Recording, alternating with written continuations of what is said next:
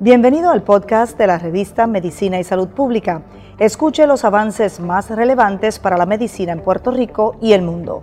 Si desea ver este podcast en vídeo, puede hacerlo en nuestro canal de YouTube Revista MSP.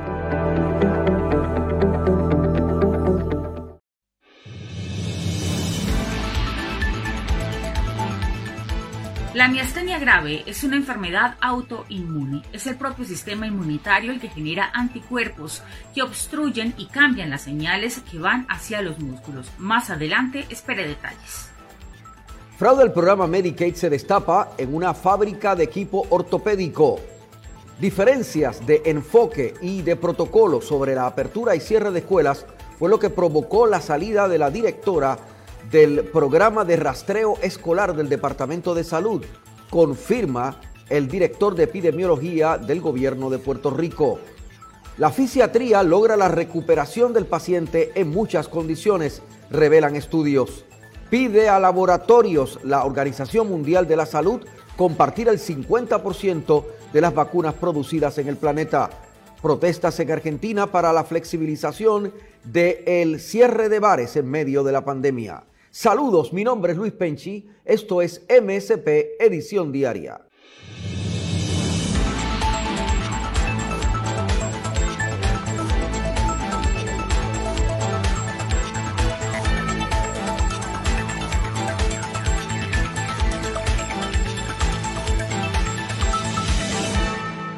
Otro fraude del programa Medicaid se destapó en las últimas horas en Puerto Rico.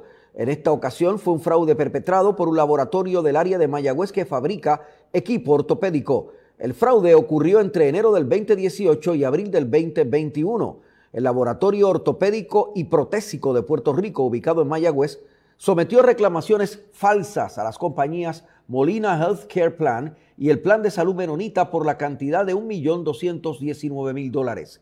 El secretario de Justicia, Domingo Emanueli, y el director ejecutivo de la Unidad del Control de Fraude de Medicaid, adscrita al Departamento de Justicia, Luis Freire Borges, informó que por este acto se radicaron cargos contra Sixto Agostini Colón y Ruth Pérez Laracuente, propietarios del laboratorio. En declaraciones escritas se informó que radicaron 200 acusaciones contra estas personas. El titular de justicia agregó que Agostini Colón y Pérez Laracuente se apropiaban ilegalmente de las identidades de protesistas para poder facturar y cobrarles a los planes médicos.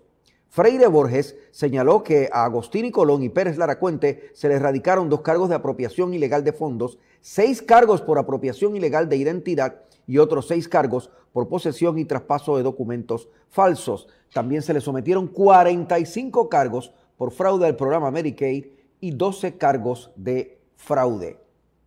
El rol de la fisiatría en la recuperación del paciente es diverso. Gisette Arellano nos trae los detalles.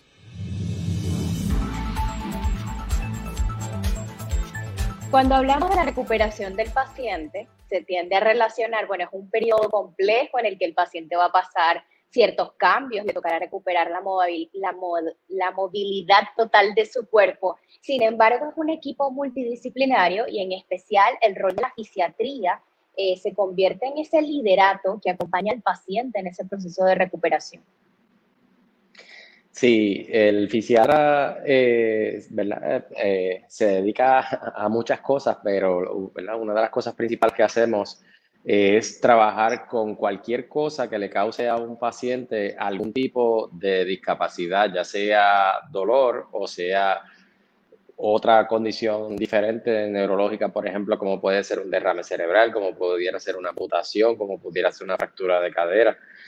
Y ese tipo de cosas que ocasionan una discapacidad del paciente donde la movilidad, pierde la destreza de, de sus funciones pues eh, ahí entramos nosotros eh, a trabajar con el paciente y con la familia, importante, eh, para tratar de devolverle al paciente otra vez la, la, función, ¿no?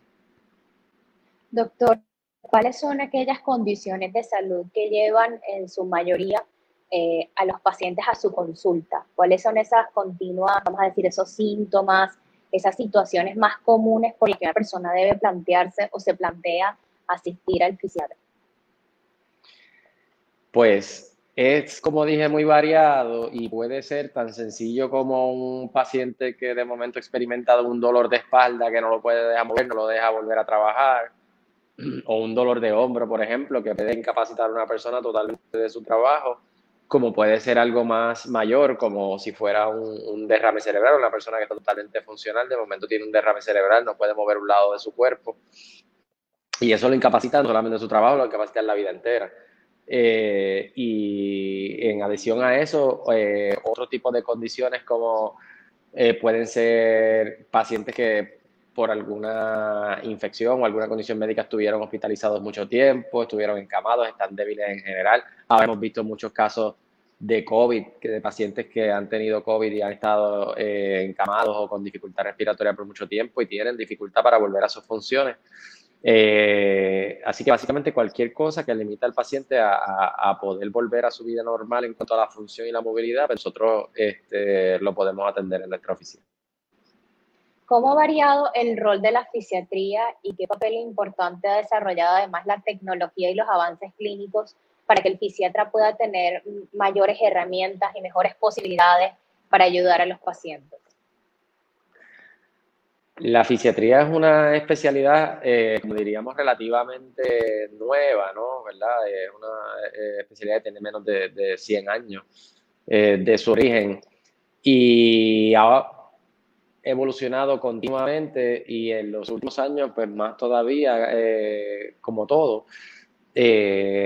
podríamos decirse que, por ejemplo, uno de mis campos de especialidad es el campo de la medicina deportiva Ahí eh, ha evolucionado muchísimo últimamente con la de lo que es la tecnología del ultrasonido. Nosotros usamos máquinas de ultrasonido para ver las articulaciones del paciente, donde puede haber un problema, un hinchazón, una inflamación, un dolor, eh, algún líquido. Lo usamos para inyectar eh, medicamentos a áreas bien específicas con la tecnología del ultrasonido.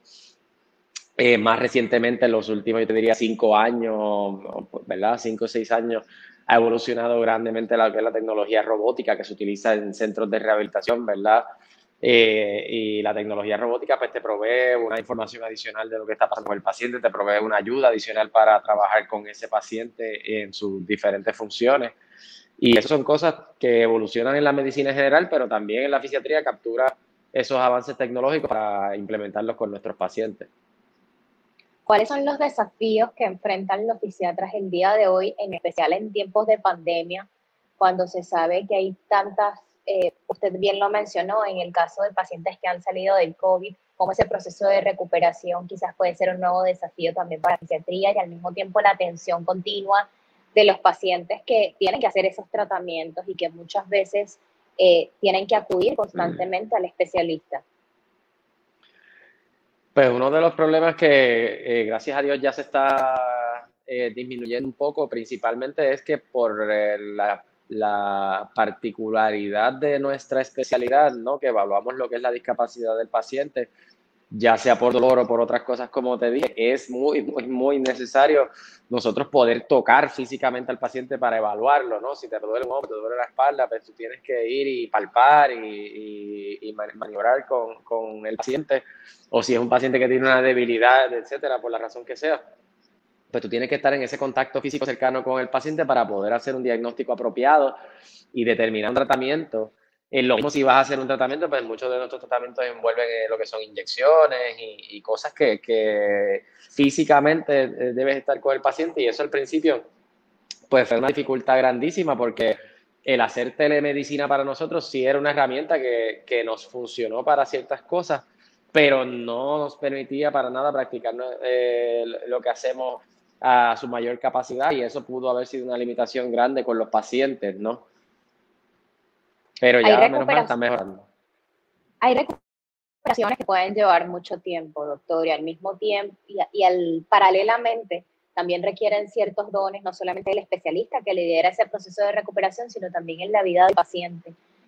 ¿Cómo se traduce la fisiatría, que es una de las especialidades más bonitas en cuanto a proveer esa ayuda quizás a un paciente para que vuelva a caminar, para que tenga otra vez la movilidad de alguna parte de su cuerpo? ¿Cómo influye esto y cómo puede ayudar o cambiar la vida de alguien poder recibir los servicios desde el rol de la fisiatría? Eh, como tú dices, el, el fisiatra es un médico que está envuelto en estos procesos tan difíciles con los pacientes. Y, por ejemplo, en el, Hospital de la Concepción, donde yo trabajo, en el centro de rehabilitación, nosotros capturamos a ese paciente desde el inicio de, su, de la condición que lo llevó a esa discapacidad, por ejemplo, un derrame cerebral. Eh, trabajamos mano a mano con un equipo multidisciplinario amplio, terapistas físicos, ocupacionales, eh, terapistas del habla, los enfermeros, nos involucramos en todo ese proceso con el paciente y con su familia. Este, trabajamos con el trabajador, eh, ¿verdad? Con el trabajador social también y todo ese equipo de trabajo eh, acoge a ese paciente y a ese familiar, trabajan en la rehabilitación, lo siguen durante ese proceso, planificamos todo para lo que sería ese regreso al hogar tan difícil que pudiera ser en ese, en ese caso de, de, de ese paciente y prepararlo para esa transición donde el paciente pasa de estar eh, con nosotros en el hospital a una rehabilitación ambulatoria en el hogar. Ahí también entonces proveemos un servicio de, rehabilitación ambulatoria donde lo seguimos a veces, ¿verdad? Puede ser por uno, dos años o hasta más tiempo, según el paciente va eh, progresando en esa recuperación. Se desarrolla al mismo tiempo una dinámica que usted, bien, que usted muy bien describe, multidisciplinaria, en el que hay un equipo abocado en la recuperación de ese paciente. Ha hecho mención además al valor fundamental que tienen los familiares eh, al integrarse a ese proceso, como desde el rol de la fisiatría se enseña a veces a esos familiares a poder seguir y a continuar con ese proceso, con esa serie de pasos para que puedan recuperar y asistir, ayudar y apoyar a esa persona que está en un proceso de recuperación. Pues, eh, es súper importante porque el, ¿verdad? Y, en muchas otras disciplinas se ve, pero pienso que en, la fisiatría es donde quizás tú más lo pudieras ver, el rol del equipo, ¿no? Como dijimos antes, tú cuentas con terapista físico ocupacional, terapista de habla, trabajador social, enfermero, todo este, eh, eh, cada uno tiene un rol muy particular, pero muy ninguno menos importante. Este, y uno como fisiatra pues va eh, dirigiendo el equipo, pero cada cual se integra a trabajar con el paciente y el rol de la familia es tan y tan importante en un paciente que tiene una nueva discapacidad y nunca más eh, nos habíamos dado cuenta hasta ahora que, por ejemplo, vivimos en pandemia, donde al principio también teníamos que limitar las visitas de la familia por prevenir el, ¿verdad? Por prevenir el contagio. Y tú puedes ahora notar cómo el paciente teniendo el apoyo de la familia, se motiva a participar de la rehabilitación, el familiar asiste en lo que son los cuidados también que necesita ese paciente porque está ahí todo el tiempo. Parte importante de lo que nosotros hacemos es entrenar al familiar a cómo cuidar a ese paciente, cómo atenderlo, cómo este, también eh, darle ciertos ejercicios y cierta terapia. Y muchas de esas cosas eh, ¿verdad? se vieron eh, afectadas por la pandemia y, lo vivimos en, carne propia y, y, ahí entendemos más cómo es esa importancia del familiar y el rol del equipo completo de trabajar con, con ese paciente y ese familiar. Desde la fisiatría, hay, hay condiciones de salud que, como usted bien describe, pueden llevar años. Eso además permite desarrollar una relación médico-paciente en la que está el liderato desde la fisiatría, el paciente al mismo tiempo tiene ese compromiso con su salud y con poder tener mejor calidad de vida. Para aquellas personas que aún tienen duda, bueno, hay tratamientos que pueden durar muchísimo tiempo, hay tratamientos que requieren además de esa visita continua al especialista, porque es importante no dejar la salud a un lado, porque es importante asistir a tiempo y además seguir y continuar con los tratamientos prescritos por los especialistas. Es importante, Discúlpame, tuve una llamada eh, y, se me cortó la, transmisión. ¿Me puedes repetir la pregunta? Sí, doctor. Que porque sabemos que hay enfermedades ¿verdad? que llevan mucho tiempo. Entonces está el rol del fisiatra desde la parte del liderato, pero además de eso también hay un compromiso y una relación médico-paciente en el que el paciente tiene que poner de su parte y además seguir las recomendaciones entregadas por los especialistas. ¿Qué le diría a esas personas que a veces se detienen de hacer un tratamiento porque piensan que es demasiado tiempo, que les va a llevar demasiadas visitas al doctor?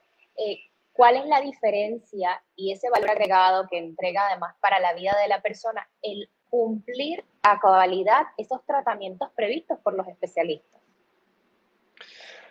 Esa es muy buena pregunta. Eh, como tú bien dices, muchas de las condiciones que nosotros tratamos se tratan por años, ¿verdad? No es solamente verte una vez o dos veces ya.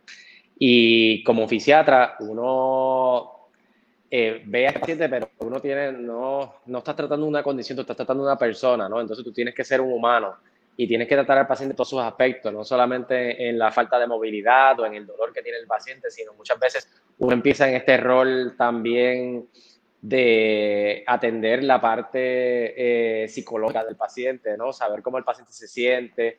Eh, lo mismo que dije antes, cómo se siente la familia eh, manejando toda esta nueva condición, porque es una condición familiar, ¿no? Porque se tiene una discapacidad, la familia también está envuelta en ese proceso.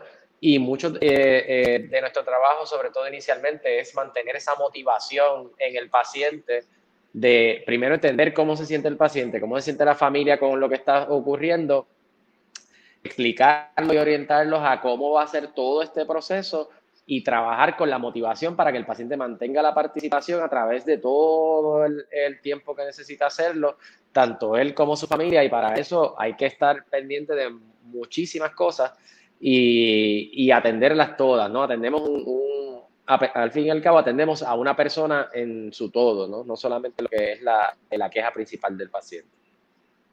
¿Cómo es la demanda en cuanto a especialistas en Puerto Rico de, profesionales del área de la salud que se dedican a fisiatría?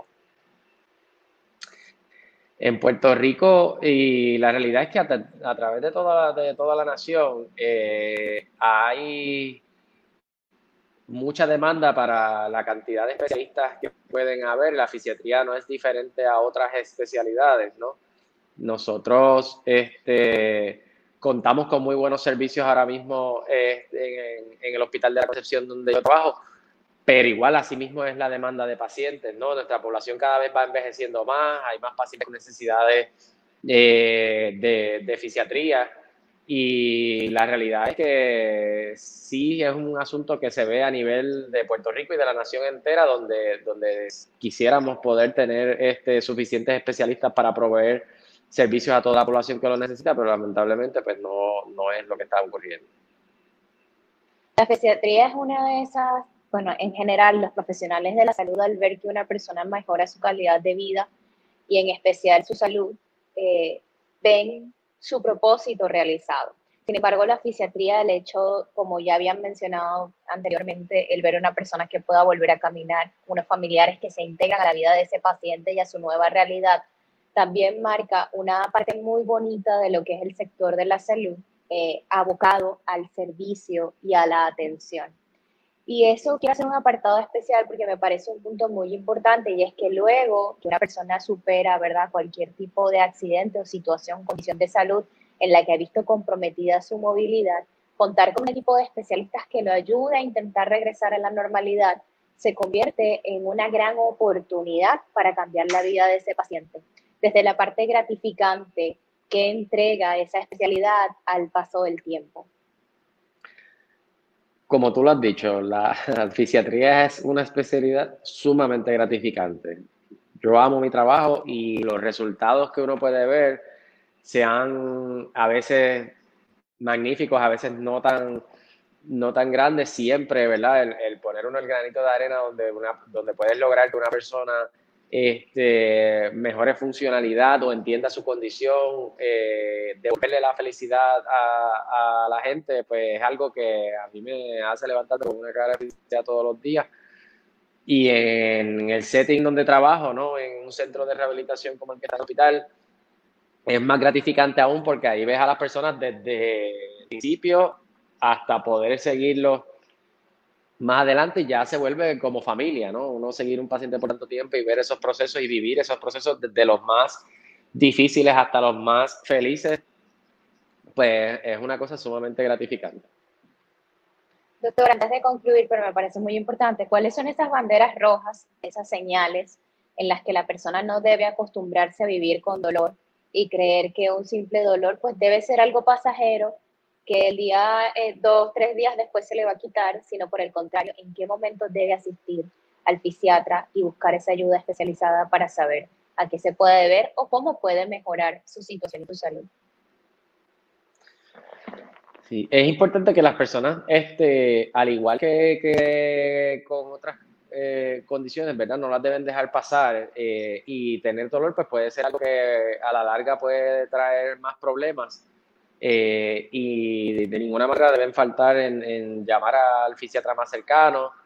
si tienen dolor de cualquier sitio, ¿verdad? Por ejemplo, de espalda, rodillas, son condiciones este, que pueden a la larga tener problemas en el futuro y que se pueden atender y sobre todo tener mejores resultados si se, si se atienden de manera temprana y los tratamientos la mayoría de las veces son eh, bastante conservadores. A veces la gente le tiene miedo porque me van a inyectar o me van a operar, tener que operar o me van a tener que hacer eh, X cosas que no tienen este, ellos mucho interés en hacerse, pero la realidad es que la mayoría de las cosas se pueden atender con terapia física, este, algunos medicamentos y cosas que son bastante conservadoras y que no envuelven mucho riesgo.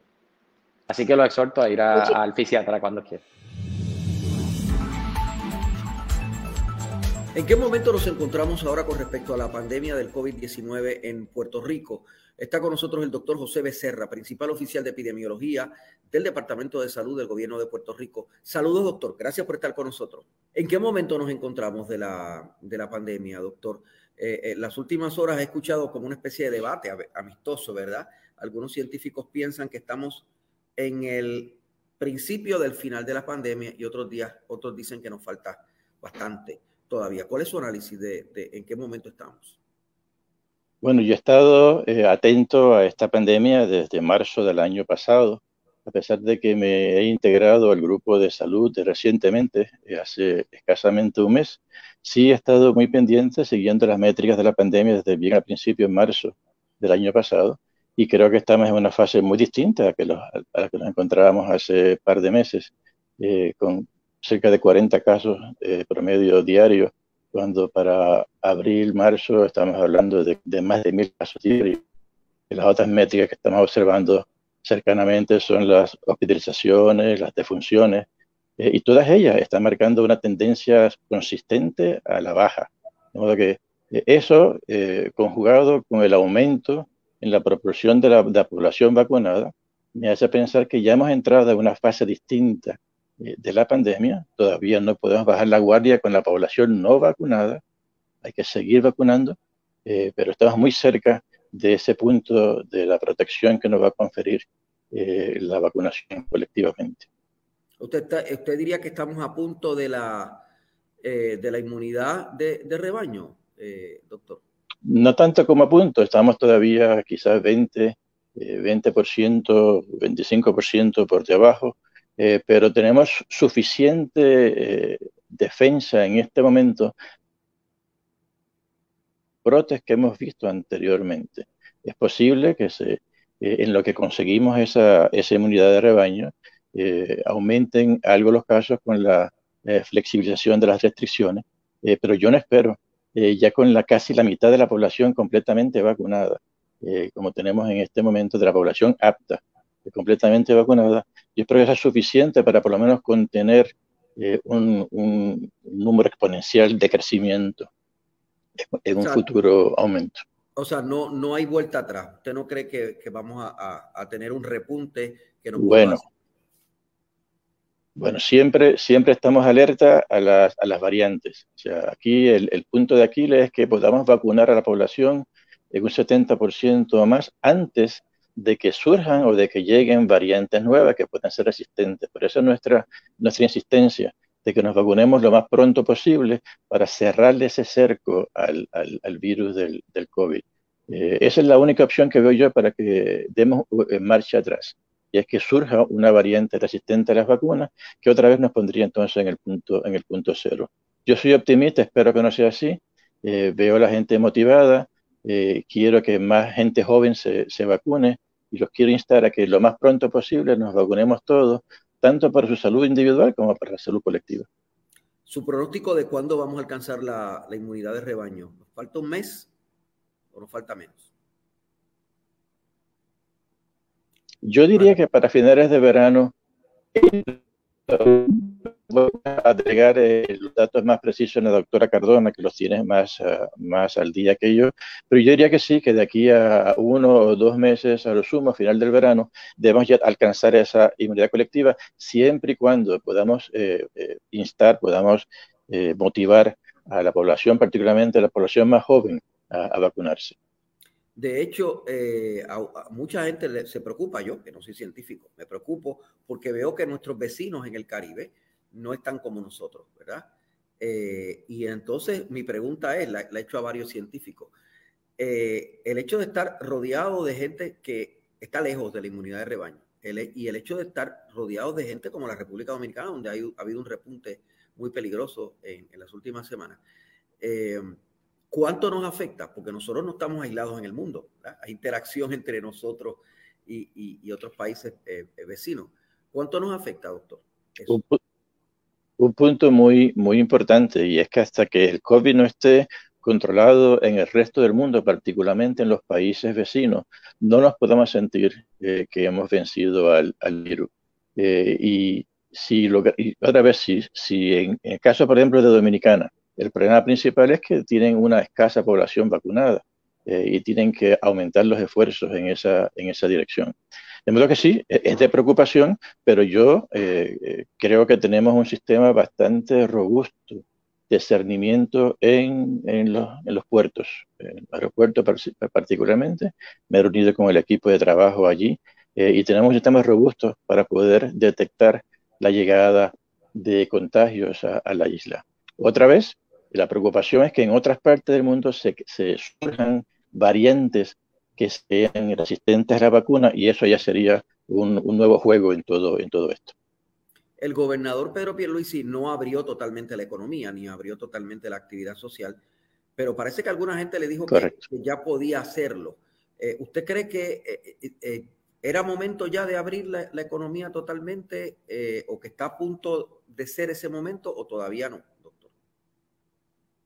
No, yo creo que el gobernador ha sido cauto eh, y correctamente en ir eh, eh, flexibilizando las restricciones poco a poco hasta que no alcancemos esa, esa población, esa, esa inmunidad de, de, rebaño, de comunitaria. no podemos flexibilizar totalmente y abrir la economía. Y eso es lo que está haciendo el, gobierno en este momento, siendo cauto, pero optimista, porque vemos que vamos en la dirección correcta y vamos avanzando según las métricas que estamos observando de la pandemia, hospitalizaciones, defunciones, los contagios, vamos en la dirección correcta y el aumento que estamos viendo también en la población vacunada. Ir en la dirección correcta no significa que ya ganamos los juegos, estamos en la séptima entrada quizás, nos faltan dos entradas, nos faltan dos innings por, completar. Eh, y hay que, hay que darle el, jaque mate final a este, a este virus, completando la vacunación el 70% o más de la población. ¿Usted se siente totalmente seguro de que podemos empezar las clases en forma generalizada? Presencialmente en forma generalizada en agosto?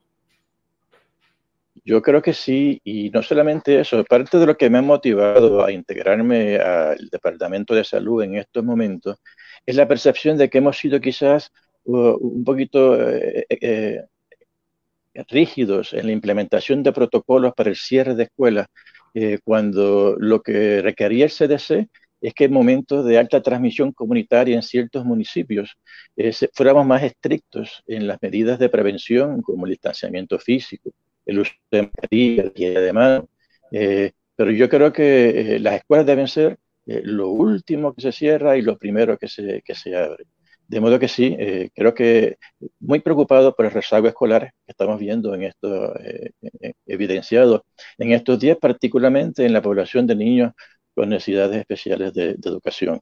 Eh, quisiera ver eh, las escuelas abiertas pronto eh, y sí, muy, muy optimista de que podamos reabrir las escuelas para el próximo semestre. ¿Te recomendaría la apertura presencial de las universidades, doctor? ahí hay que evaluar, sé que están evaluando, están haciendo estudios en las universidades, lo, adolescentes y los universitarios son una población eh, distinta y quizás ahí eh, depende otra vez, depende del nivel de vacunación que se obtenga en esa población. Una vez tengamos razón de, alcanzar esta inmunidad comunitaria o de rebaño, es que aunque se den brotes, haya suficiente gente vacunada como para contener la propagación del virus. Eh, y en esas circunstancias, pues sí, yo me siento seguro de poder reabrir campos y, escuelas, porque tengamos esa, esa capacidad de, que no se propague de forma descontrolada el, virus. ¿Usted favorece medidas eh, que sean más coercitivas para, para, empujar la vacunación? He escuchado especialistas que dicen, bueno, está muy bien que promovamos y que demos regalos, ¿verdad? Y, y estímulos para, para que la gente se vacune, pero nos puede llegar muy pronto el, el momento en que hay que obligar a la gente a vacunarse. Por ejemplo, eh, obligar a la gente que para ir a la universidad tienen que vacunarse, para trabajar tienen que vacunarse. ¿Usted cree que va a llegar ese momento? ¿Usted recomienda un momento de mayor coerción? Para eh, es un asunto que, que, eh, va más allá de mi capacidad. es, entran asuntos legales, particularmente en una vacuna que no ha sido aprobada definitivamente por la FDA, es una vacuna que todavía está con aprobación temporal en todo esto. De modo que mm, prefiero no pronunciarme en esa dirección hasta tener este del aspecto legal de todo esto. Pero sí, como epidemiólogo, yo prefiero, yo, yo quisiera ver a toda la, población vacunada y eh, prefiero crear incentivos para ello eh, en vez de hacerla obligatorio por ahora.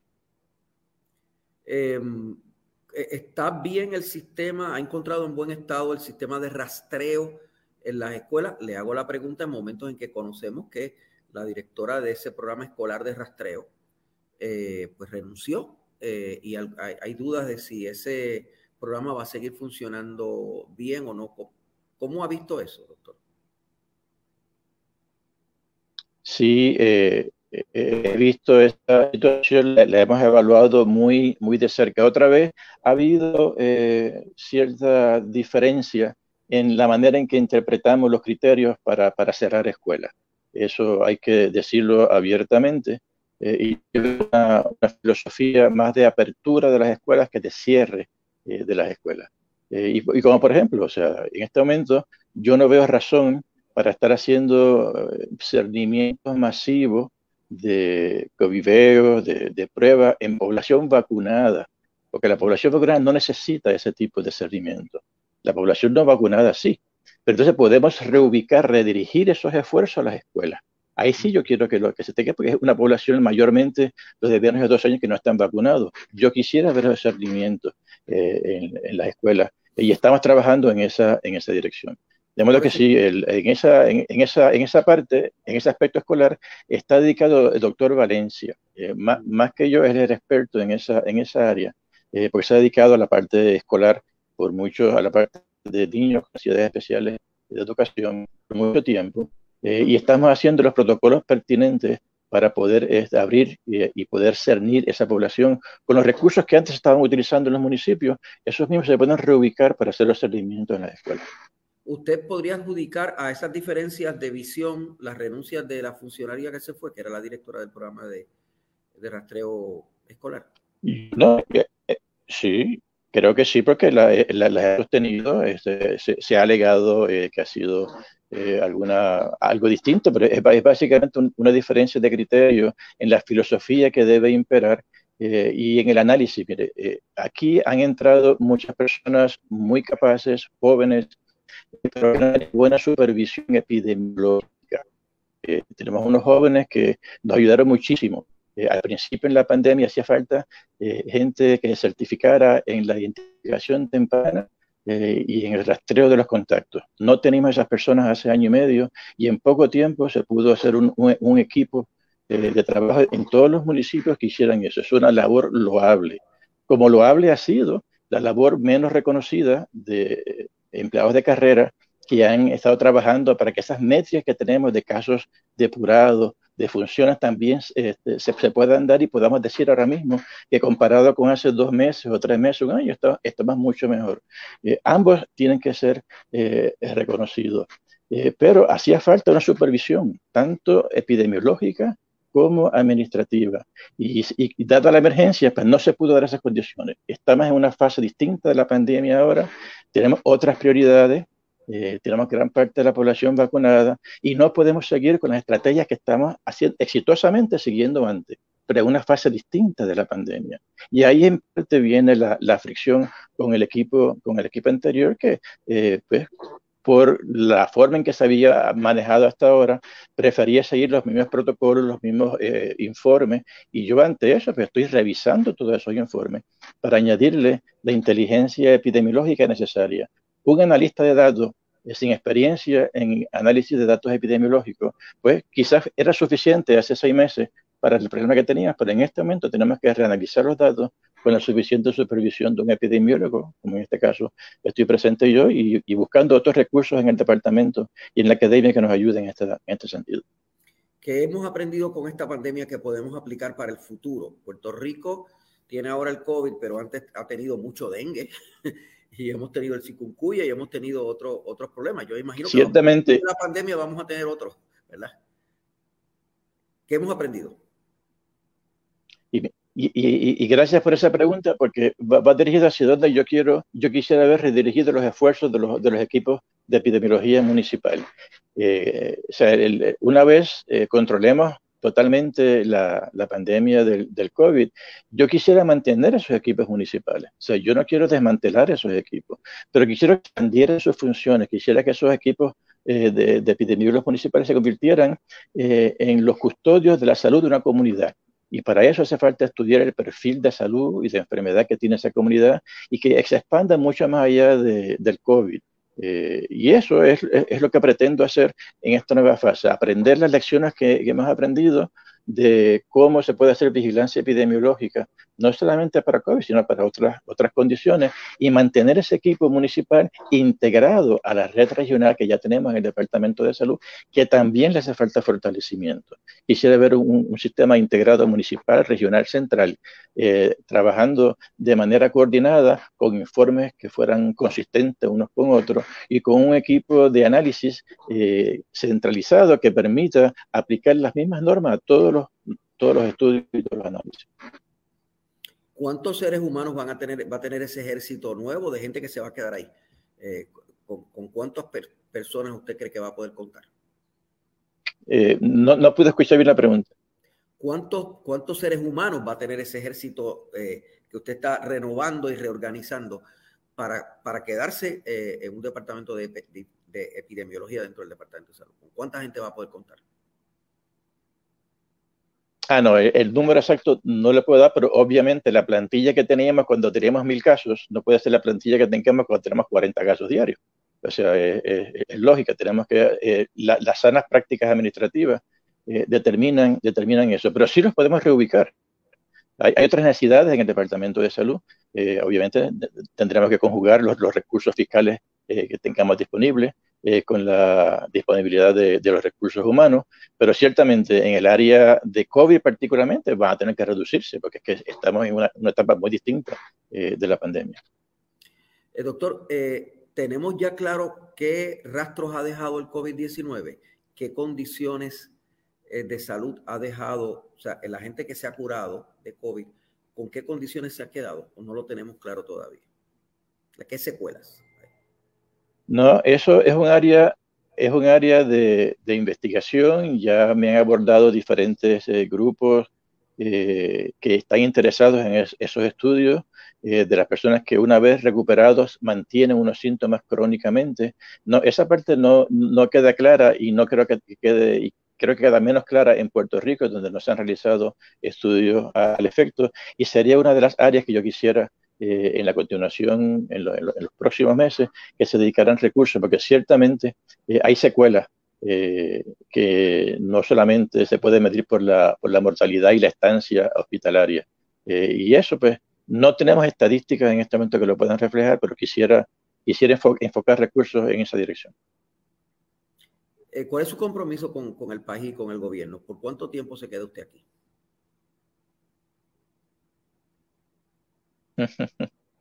Eh, buena pregunta. Eh, como sabe, yo fui eh, reclutado de mi, de mi retiro y mi interés es, dejar un sistema de salud integrado, regionalizado, donde la gente empiece a confiar otra vez en el Departamento de Salud, en las estadísticas del Departamento de Salud.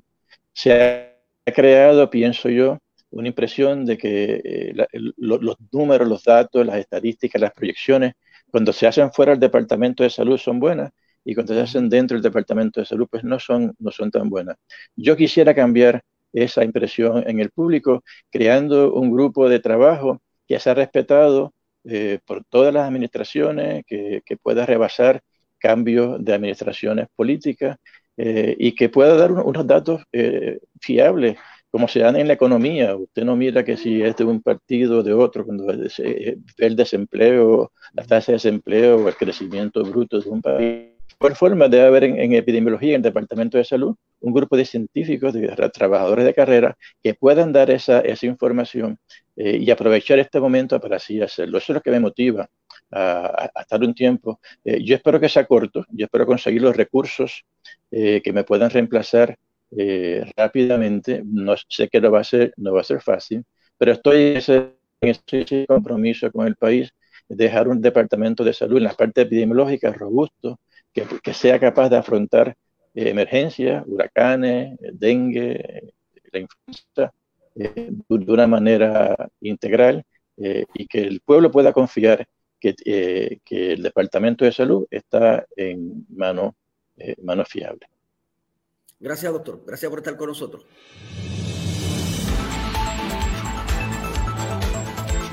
La miastenia grave es una condición severa que tiene una prevalencia que oscila entre 5 y 24 casos por 100 mil habitantes en el mundo. Aquí está la información con Mayerlin Velosa. Gracias al compañero Luis Penchi desde los estudios principales de MSP Emisión Diaria. Recuerde que la más completa información de salud y ciencia está en www.medicinaysaludpublica.com. En Facebook estamos como revista Medicina y Salud Pública y en Instagram como revista MSP. Debilidad de brazos y piernas, caída del párpado superior, dificultad para hablar y hasta respirar son algunos de los síntomas que tiene la miastenia grave. En el siguiente video explicativo conozca más de esta patología. La miastenia grave se caracteriza por debilidad y fatiga rápida de cualquiera de los músculos bajo tu control voluntario. Es causada por una ruptura en la comunicación normal entre los nervios y los músculos. Aunque la miastenia grave puede afectar cualquiera de los músculos que controlas voluntariamente, ciertos grupos musculares se ven afectados con mayor frecuencia. Músculos de los ojos. En más de la mitad de los casos de personas que presentan miastenia grave, los primeros signos y síntomas incluyen problemas oculares. Músculos de la cara y de la garganta en aproximadamente el 15% de los casos de personas con miastenia grave, los primeros síntomas involucran los músculos de la cara y la garganta, músculos del cuello y de las extremidades. La miastenia grave también puede causar debilidad en el cuello, los brazos y las piernas. La debilidad en las piernas puede afectar la forma de caminar. Los músculos débiles del cuello hacen que sea difícil de sostener la cabeza. Factores que pueden agravar la miastenia grave fatiga, enfermedades, estrés. Algunos medicamentos como beta bloqueadores, gluconato de quinidina, sulfato de quinidina, quinina, fenitoína, ciertos anestésicos y algunos antibióticos. Embarazo, periodos menstruales, complicaciones. Las complicaciones de la miastenia grave son tratables, sin embargo algunas pueden ser potencialmente mortales.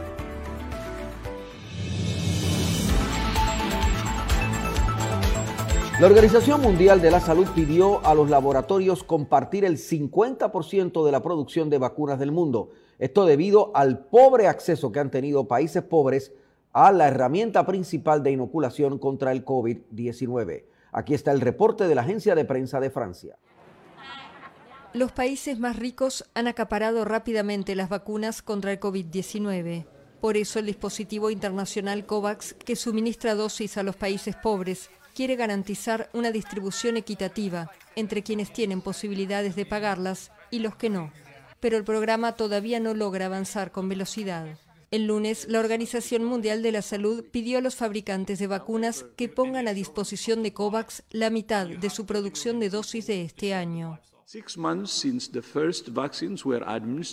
Seis meses después de que se administraran las primeras vacunas, los países de ingresos altos han administrado casi el 44% de las dosis mundiales. Los países de ingresos bajos han administrado apenas 0,4%. Lo más frustrante sobre esta estadística es que no ha cambiado en meses. Hasta el 4 de junio, COVAX había suministrado más de 80 millones de dosis a 129 países y territorios, menos de lo previsto. El director general de la OMS indicó que la vacunación inequitativa es una amenaza para todas las naciones, no solo para las que tienen menos vacunas. COVAX fue creado por la Alianza para la Vacunación Gavi, la OMS y la Coalición para las Innovaciones en materia de preparación para las epidemias. Se producen protestas en Argentina para flexibilizar el cierre de los bares en medio de la pandemia. Aquí está la información de la agencia de prensa de Francia.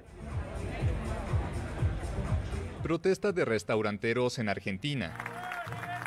Empresarios del sector gastronómico se manifestaron el sábado en Buenos Aires para reclamar medidas sanitarias más flexibles en medio de la crisis económica causada por el COVID-19.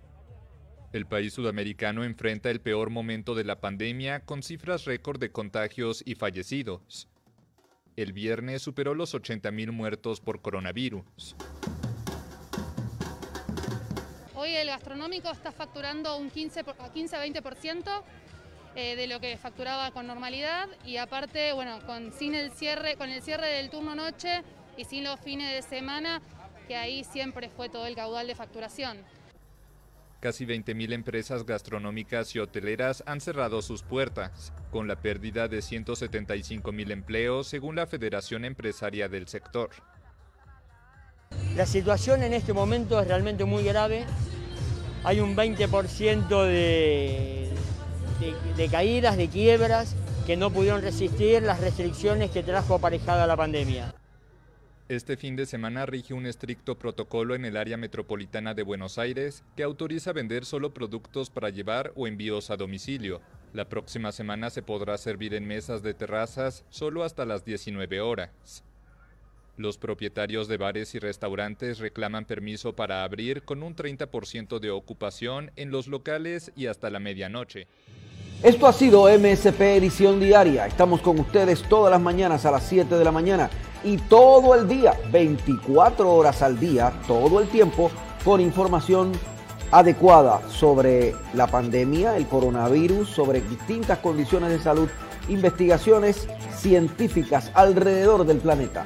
Aquí en la revista de Medicina y Salud Pública estamos bajo la dirección técnica de Fabiola Plaza y con la dirección general de Carlos Alexis Lugo Marrero. Cubrimos la ciencia porque la ciencia es noticia. Mi nombre es Luis Penchi.